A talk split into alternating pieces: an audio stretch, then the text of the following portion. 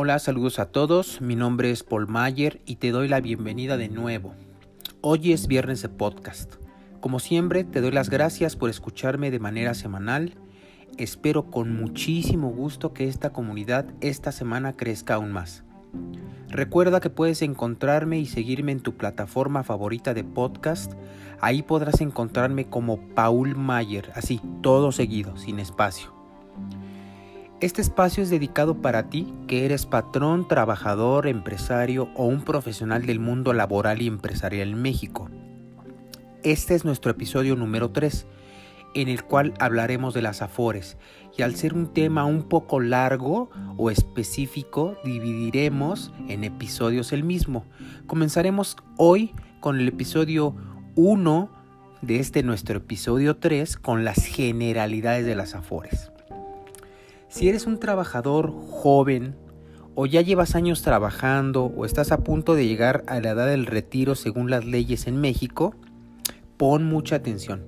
Te sugiero tomes nota y vuelvas a escuchar el podcast las veces que sea necesario.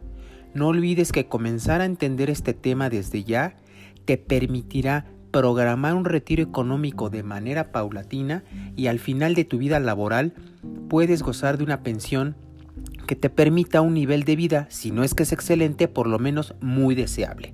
Bueno, pues comencemos y lo primero que debemos entender es qué son las AFORES, o sea, las administradoras de fondo para el retiro.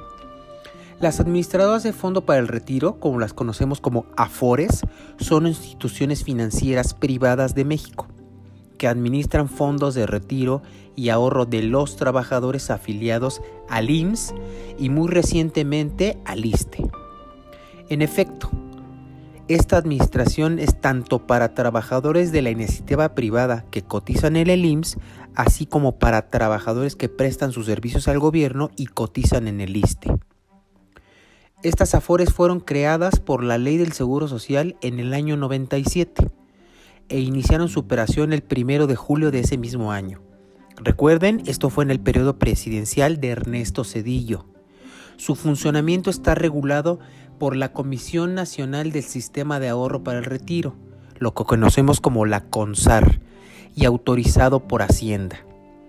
La finalidad de las AFORES es que todos los trabajadores puedan contar con una pensión al momento de su retiro. Cuando, los recursos de una Afore no son suficientes para la pensión, el trabajador recibe una pensión garantizada del gobierno mexicano, equivalente a un salario mínimo del Distrito Federal por día. Traducción, equivalente a una UMA de la Ciudad de México, y que se actualizará el mes de febrero de todos los años conforme al índice nacional de precios al consumidor. Recuerden, el valor de la UMA a partir del 2016 se actualiza en el mes de febrero de cada año.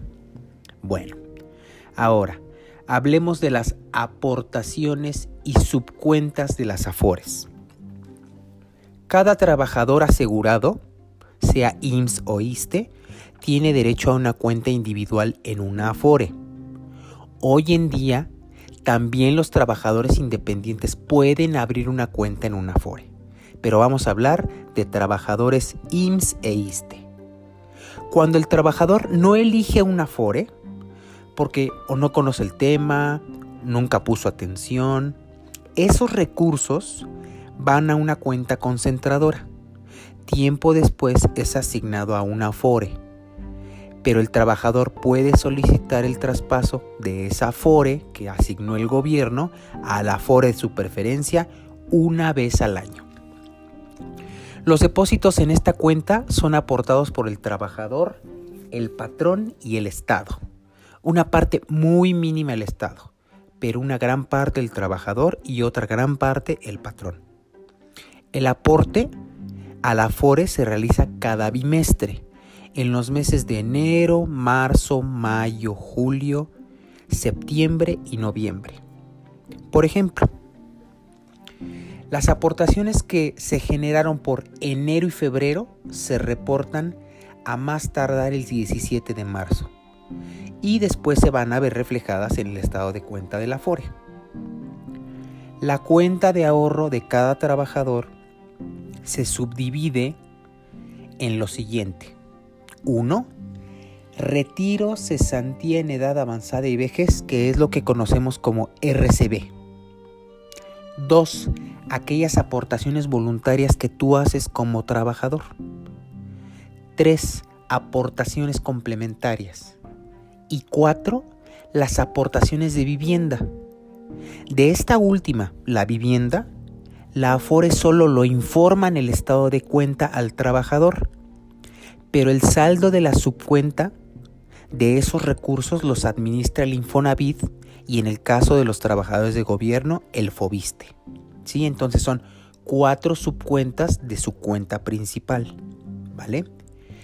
El dinero depositado en las Afores se invierte para generar rendimientos.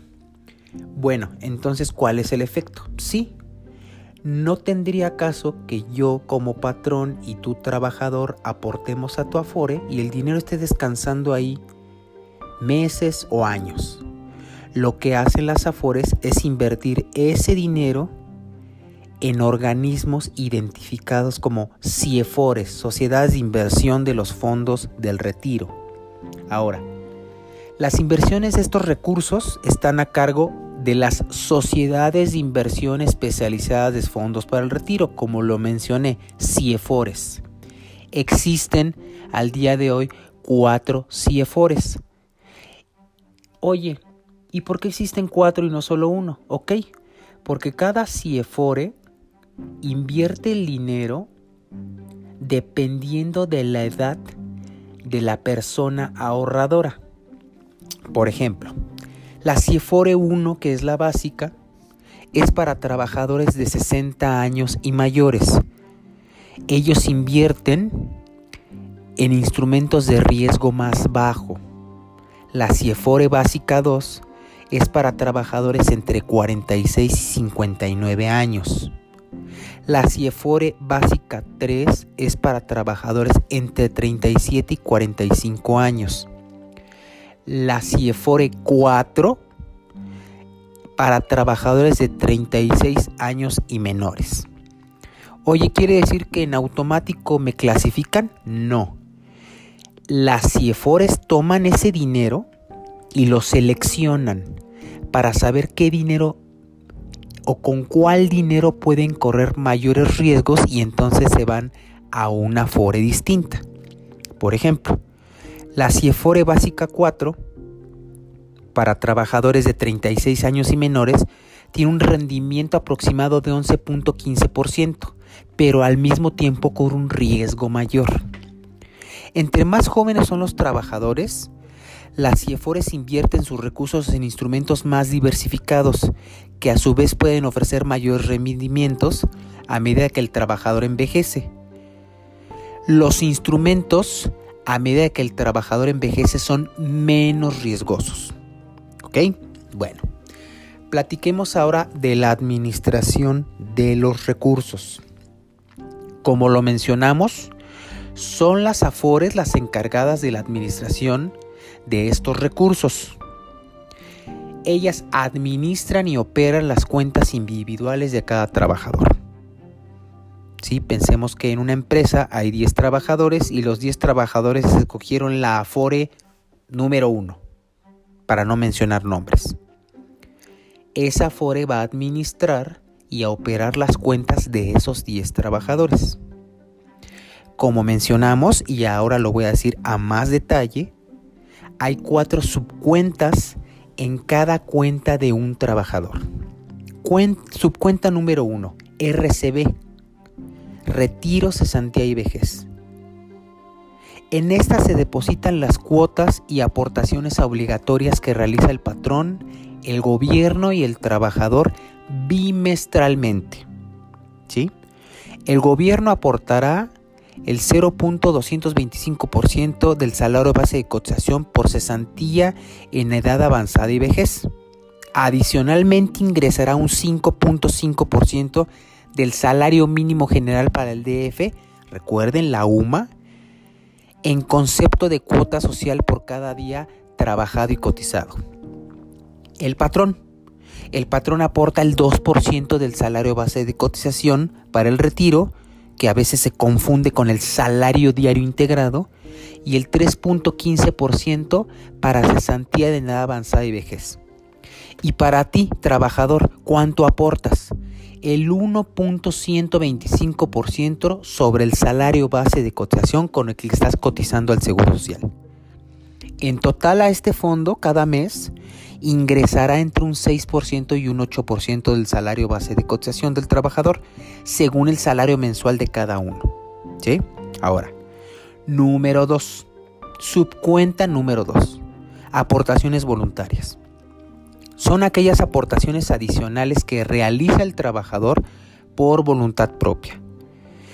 Esta aportación no tiene límites ni restricciones y se realiza con la intención de incrementar sus rendimientos.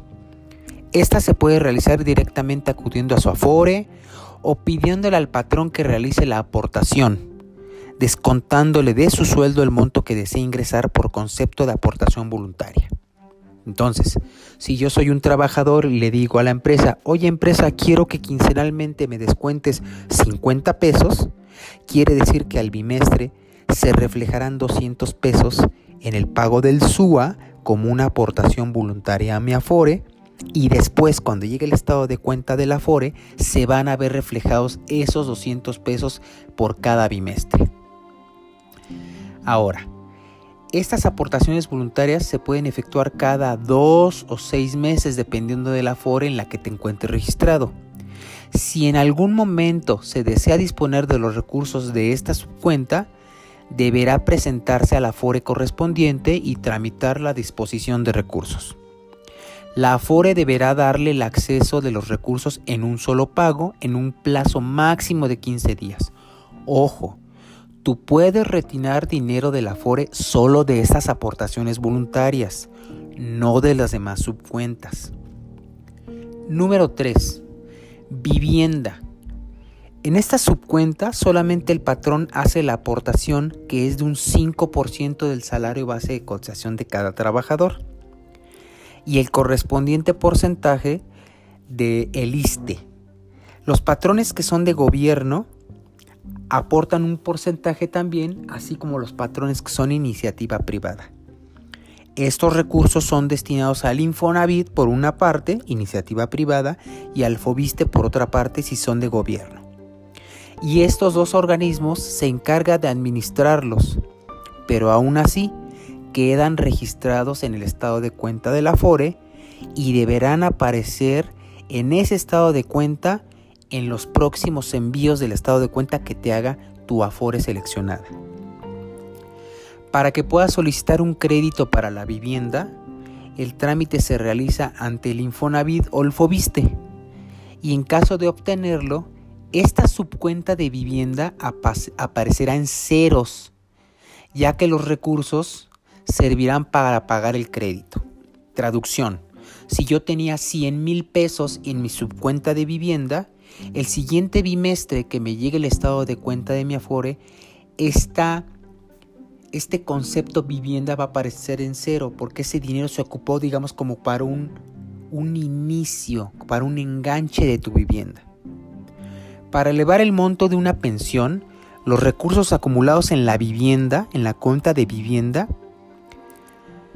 a partir del cuarto bimestre de 1997 se sumarán al saldo total para el retiro. En caso de que el trabajador no tenga derecho a pensión, los recursos serán entregados en una sola exhibición. Y vamos por la cuarta subcuenta. Aportaciones complementarias o adicionales. Estas están destinadas a incrementar el monto de la pensión y las podrá realizar tanto el patrón como el trabajador en cualquier momento. Solo se puede tener acceso a ellas hasta que llegue el momento del retiro. Ojo, a diferencia de las voluntarias que puedes retirar cuando quieras, las complementarias solamente se pueden retirar al momento del retiro. Todo el dinero que se genere por estas aportaciones es invertido por las AFORES en las IEFORES con el objeto de generar mayores rendimientos. En el año de 1997, la afiliación al sistema de cuentas individuales se volvió obligatoria. Traducción, todos los empleados están obligados a escoger una Afore para que esta Afore les administre estos fondos. Repetía, se volvió obligatoria para todos los que se encuentren laborando en el sector privado y que cotizan en el IMSS y voluntaria para todos los trabajadores del país, incluyendo los independientes. Ojo, después de unos años se incluyó también de manera obligatoria a los trabajadores que cotizan para el IMSS que están trabajando para el gobierno. Su funcionamiento está autorizado por la Secretaría de Hacienda y Crédito Público y es supervisado por la CONSAR y deben de ser sociedades anónimas, anónimas perdón, de capital variable. Traducción SADCB. Ahora, vamos a pasar a un tema del que muchas personas tienen dudas. Oye, ¿puedo hacer retiros parciales del Afore? Bueno, ojo aquí, no te dejes engañar. Existen dos formas de retiro de dinero del Afore. Una es el retiro por ayuda de gastos de matrimonio. Esta cantidad se puede retirar a razón de 30 días de salario mínimo del Distrito Federal. Recuerden, a partir del 2016, la UMA. O sea, en 2020, 30 por 86.88, esa es la cantidad que podrá retirar. Característica, no se descuentan semanas cotizadas. Para gozar de este derecho es necesario presentar la resolución de gastos de matrimonio del IMSS y haber cotizado 150 semanas como mínimo. Segunda forma para que retires dinero del Afore. Retiro por desempleo. La cantidad que se puede retirar es de 30 días del salario base de cotización del empleado, cuando se tenga entre 3 y 5 años de cotización en el IMSS. Para gozar de este derecho es necesario tener más de 46 días sin empleo y acreditarlo mediante la certificación de baja del trabajador desempleado que expide el IMSS y acudir a la FORE. El dinero se te entregará por cheque o depósito bancario en un máximo 5 días hábiles. Ahora, platiquemos de otra generalidad de las AFORES, las comisiones. Para que las administradoras de fondo, las AFORES, cubran los costos derivados de operación que esencialmente incluyen los costos de administrar e invertir recursos, de servicios al cliente, registros y envíos de estados de cuenta, de promoción y mercadeo y de cumplimiento de la regulación, traducción, ¿cómo es que sobreviven las AFORES? Estas tienen la facultad de cobrar una comisión al trabajador o al cuentaviente por el manejo de su cuenta. Dado que las comisiones se expresan como porcentaje del saldo y generalmente dicho número es pequeño, muchos ahorradores asumen que la comisión tendrá un impacto menor en el saldo de su cuenta de ahorro pensionario. Nada más alejado de la realidad. Por lo tanto, entre mayor sea la comisión que cobra una Afore, menor será la pensión de un ahorrador para un, para un nivel de rendimientos iguales. Por eso es muy importante que como trabajador no solamente escojas una Afore, tómate el tiempo necesario para revisar estadísticas de rendimiento, para ver cuál de las Afores es la que más te conviene, cuál ha generado en el tiempo y en la actualidad mejores rendimientos. De esa forma vas a saber con mayor certeza financiera cuál te conviene que esté manejando tu dinero. Oye, ya me di cuenta al año que el Afore que escogí no cubre mis necesidades financieras. ¿Sí? En los estudios que estuve leyendo, que estoy investigando, hay una Afore distinta. Ok, recuerda, tienes derecho a cambiarte una vez al año de esa Afore. La estructura de comisiones de las AFORES ha evolucionado a lo largo del tiempo. En un inicio se permitía el cobro de distintas comisiones sobre el saldo de la cuenta, sobre el flujo, es decir, sobre las aportaciones que iban ingresando a la cuenta y sobre el rendimiento obtenido. El cálculo de estas comisiones era distinto para cada Afore y por lo tanto la comparación de comisiones entre trabajadores no era sencilla y dificultaba su decisión para la elección. Por lo anterior, se modificó la ley en el año 2008 y se optó por una mayor transparencia para facilitar la toma de decisiones del trabajador, estableciendo un régimen de cobro de comisiones únicas sobre el saldo ahorrado. Las comisiones que cobran las Afores han disminuido significativamente en los últimos años. Dicha reducción ha sido posible gracias a la combinación de medidas legales y regulatorias no a través del efecto de la libre competencia. Vamos a hacer, como en cada episodio, una pequeña conclusión.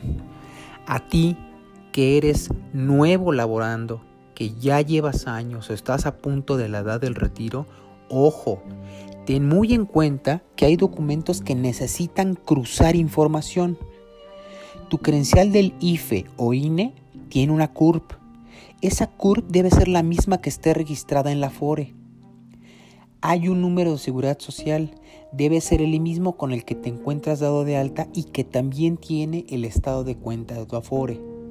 Y muy, muy importante, revisa que tu nombre en tus identificaciones oficiales, en tu registro ante el Seguro Social y en tu Afore sea el mismo y que éste haga match contra el acta de nacimiento. Si dejas pasar el tiempo y las aportaciones que se hagan se hacen a un número de seguridad social incorrecto o que tenga un nombre distinto, cuando llegue el momento, pasados los años, que tengas que hacer uso de ese fondo o aclarar algún tema, te aseguro que va a ser un dolor de cabeza. Ahora que tienes tiempo, realízalo haz el cruce de información, número seguridad social, nombre, CURP. De ahí dale una revisada de pasadita a tu RFC y así te aseguro que te ahorrarás problemas a futuro con el tema de tu retiro. Recuerden, vamos a continuar con otro episodio hablando específicamente de temas del Afore o del estado de cuenta de tu Afore en siguientes episodios. Te agradezco mucho por escuchar este podcast este viernes 16 de octubre. Eh, te comento que si tienes algún comentario, alguna sugerencia, crítica o aportación o tienes alguna duda sobre el tema, me puedes regalar un correo electrónico a contacto arroba paulmayer.com.mx. Gracias y nos escuchamos la siguiente semana.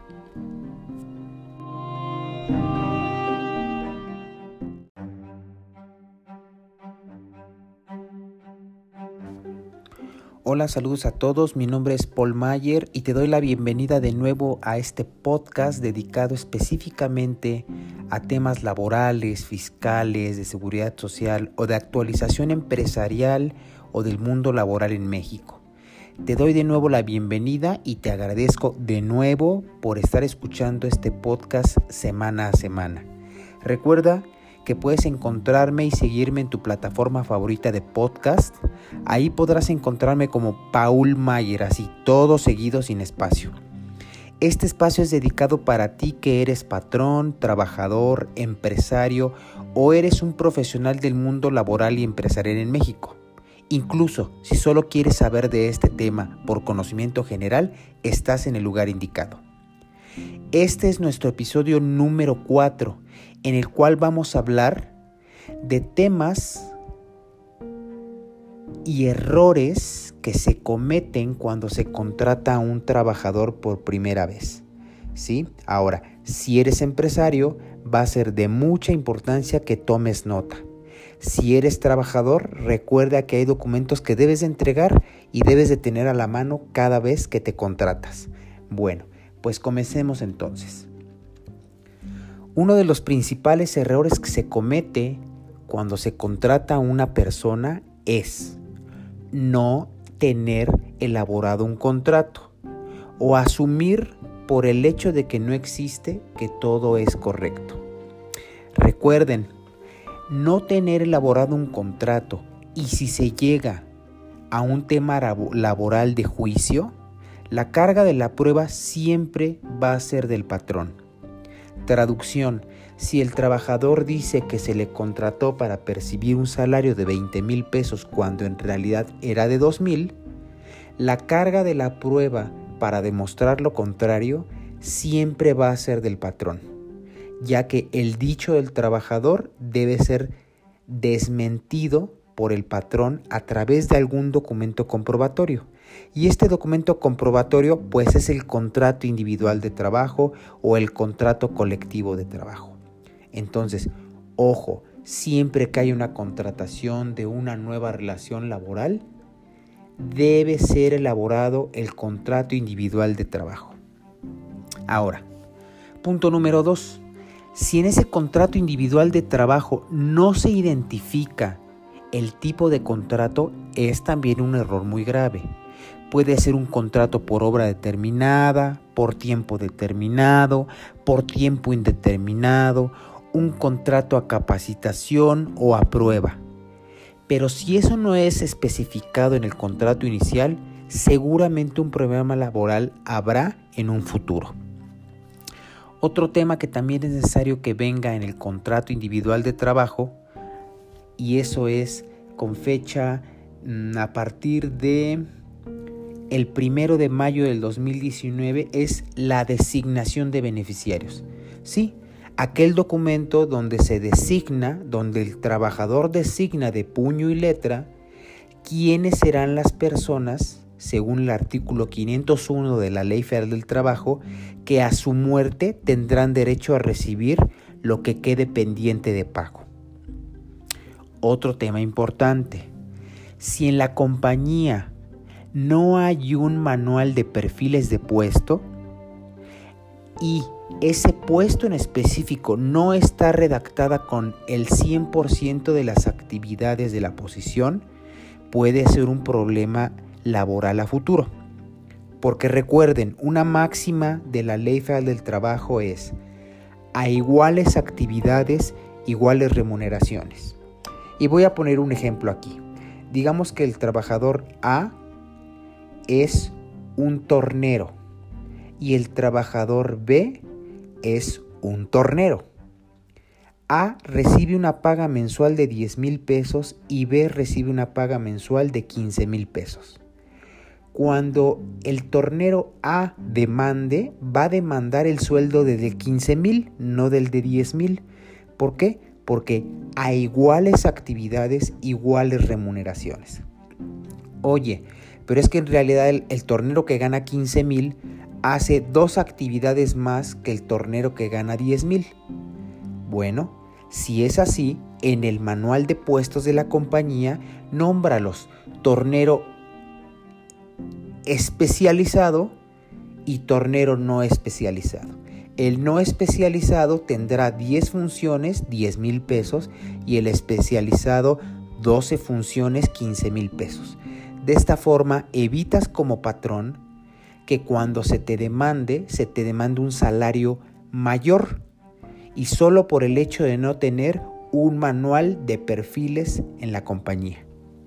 Ojo, recuerden, no es suficiente, laboralmente hablando, tener aquella cláusula en los contratos que dice, estas actividades son enunciativas más no limitativas. Ojo, en un tema de demandar salarios porque los puestos se llaman igual, sí procedería, pues en realidad ambas posiciones se llaman igual, pero a la luz del neto a pagar no está siendo el mismo dinero, aunque en el fondo como compañía sepamos que no desarrollan las mismas actividades ambos empleados. ¿Sí? Ahora, un error más que se comete es no tener una cláusula de confidencialidad para cada uno de los, de los empleados. ¿Sí? Ahora, vamos a pasar a otro tema de errores u omisiones que se cometen cuando se contrata a una persona. Hay tres documentos esenciales que debemos de tener el file permanente del trabajador el RFC, Registro Federal de Contribuyentes, ese recuerden, está tramitado ante Hacienda, ante el SAT. el número de seguridad social o IMSS, ¿sí? ese está tramitado ante el Instituto Mexicano de Seguro Social y la CURP, que es un registro a nivel poblacional y está tramitado del RENAPO. Ojo, el RFC para que lo verifiquen cuando los trabajadores lo entregan debe de ir a 13 posiciones. 4 posiciones para apellidos y nombre, 6 posiciones para año de nacimiento, mes de nacimiento y día de nacimiento y 3 posiciones para la homoclave que el SAT designa a cada contribuyente. Número de seguridad social. Este debe ser designado a, a 11 posiciones. Y el CURP este debe ser designado a 18 posiciones. Tres documentos necesarios para inscribir a un trabajador en la compañía y en las autoridades de gobierno que derivados de una relación laboral se deben de emitir. Ojo, hay un tema específico con el seguro social cuando un trabajador entra a laborar a la empresa y que las compañías omiten o se equivocan.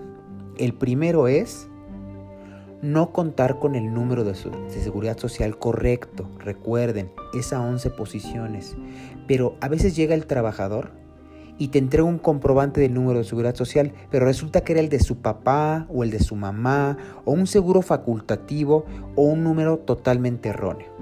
¿Sí? Ok, recuerden, el segundo par de dígitos del número de seguridad social es el año en que el trabajador entró a laborar de manera formal con un patrón. El tercer par de dígitos es el año de nacimiento del trabajador, por ahí se pueden guiar. ¿Sí? Ahora, un error muy básico que se comete. Oye, si entra el trabajador el lunes primero de mes a laborar, pues cuando llegue me entregue sus papeles, yo lo doy de alta ante el seguro. Ese es un error. ¿Por qué? Desde el momento en que el trabajador pisa las instalaciones de la compañía ya está en un riesgo. Entonces, lo que se sugiere y que la ley permite es dar de alta al trabajador un día antes, digamos el día 30, pero con fecha primero.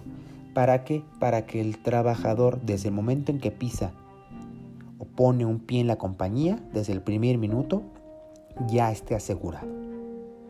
Ojo, otro error que se comete en el tema de seguro social. No se calcula de manera correcta el salario base de cotización. Y entonces cuando se transmite el alta,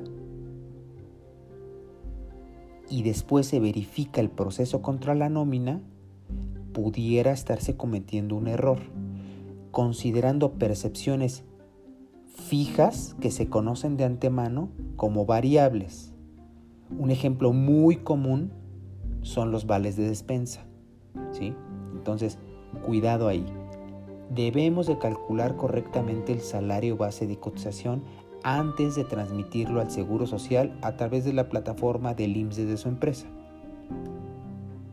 Otra área en específico donde se comete un error es Infonavit. Cuando entra un trabajador, lo contratamos y después resulta que hay un adeudo pendiente que nos está cobrando el Infonavit a nosotros como empresa, pero resulta que el trabajador nunca avisó. Ok, ¿Qué se puede hacer en este caso? Desde que entra el trabajador se le da a firmar una carta donde diga, tengo o no tengo crédito de Infonavit.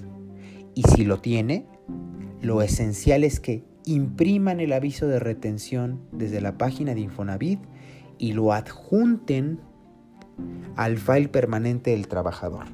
Recuerden, los avisos de retención deben tener fecha en que la empresa lo recibe, firma de la, de la persona responsable de la empresa que lo recibe y el sello de ser preferente.